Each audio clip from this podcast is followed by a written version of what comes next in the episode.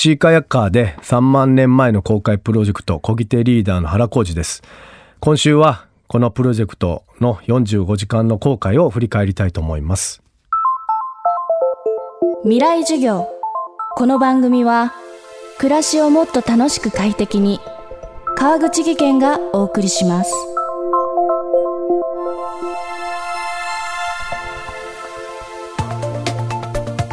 未来授業今週の講師は原康司さん。山口県を拠点にシーカヤックガイドとして活動する原さんはこれまでアマゾン川の単独下降福岡から韓国のシーカヤック横断など数々の遠征を成功させてきたシーカヤックのエキスパートです。そんな原さんが今年7月に挑戦した3万年前の航海徹底再現プロジェクト。国立科学博物館によるこの実験は旧石器時代の技術で作った丸木舟で私たちの先祖がたどったと考えられる台湾から琉球列島までを実際に航海するというものでした。2019年7月7日原さんを含む5人の漕ぎ手は丸木舟で台湾を出港北風押し寄せる波黒潮。夜はわずかな星明かりのみが頼りという厳しい航海は2日目を迎え原さんは難しい判断を迫られたといいます。未来授業3時間目。テーマは限界の中での判断。で2日目。天候が今度良かったんですよね。非常にこう海もないで風がなくなる。でもそういう日というのが僕たちにとって一番ちょっと心配してたことでそれはあのやっぱり暑さなんですよね。旧石器時代っていうのは今より気温が多分低かった。でも今の現代ものすごく暑くなってるんで、まあ、気温は35度以上で黒潮も30度ぐらいあるんですよ。ものすごくあったかい海なんでもう上から下からもう照らされてる逃げ場もない。で漕ぎ続けてるじゃないですか。でなおかつ寝てない。ということはもう熱中症のもう全ての条件揃ってるという状況でもうみんな朦朧とした状態ですね、まあ、そこで初めてもうやばいなということで、まあ、海に飛び込んでね、まあ、若干気温よりは海水低いので飛び込んでちょっと潜って冷やしたりとか。でなんとかその2日目の日没までにね明るいうちに島を見つけたかったんですけども見つけることはできなかったんですよ。でも日没ギリギリの時にねえー、僕の目にはね北北東の方向に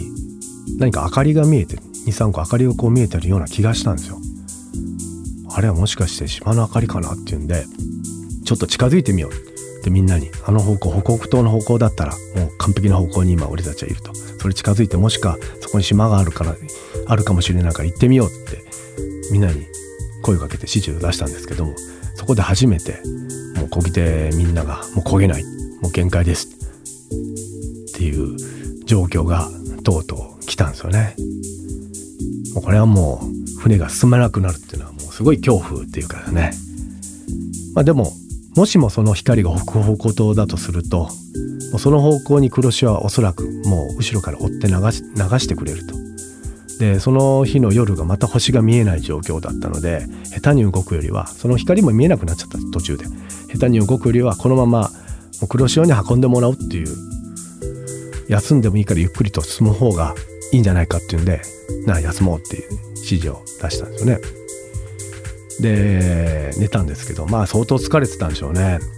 もう多分5秒か10秒でみんなグワーグワーって寝ちゃいました。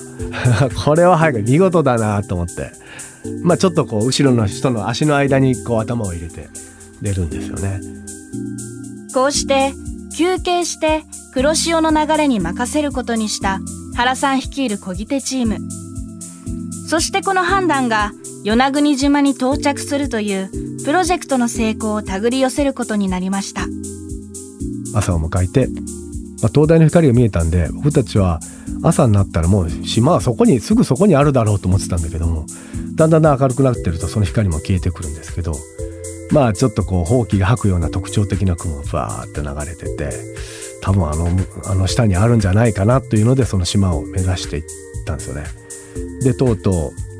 朝の8時か9時ぐらいだったと思うんですけども島が見えたと。結構遠いなまだっていう感じでだいたい目次で20キロぐらいまだ残ってましたね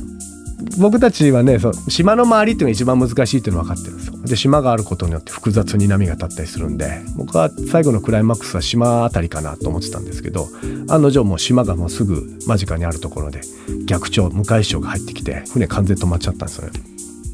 で、まあ、そういう時は岸に寄るんですけど岸にガッと寄って今度岸に寄ると今度潮と潮がぶつかって今度は潮目って言ってですね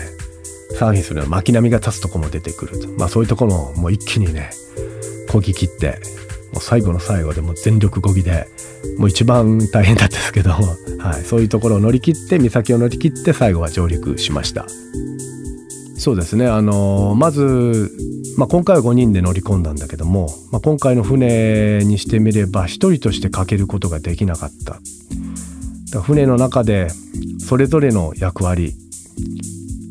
がそれぞれあるんだけどもそれをみんな一人一人がもう最大限にやっていったっていうことが、まあ、最終的につけたという協力できた助け合えたっていうのが一番の要因だったと思いますね。未来授業。今週の講師はシーカヤックガイド原浩二さん。今日のテーマは限界の中での判断でした。明日も原さんの講義をお送りします。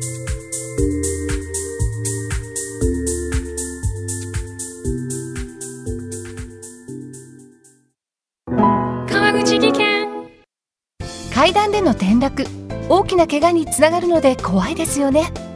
足元の見分けにくい階段でもコントラストでくっきり。白いスベラーズが登場しました。皆様の暮らしをもっと楽しく快適に。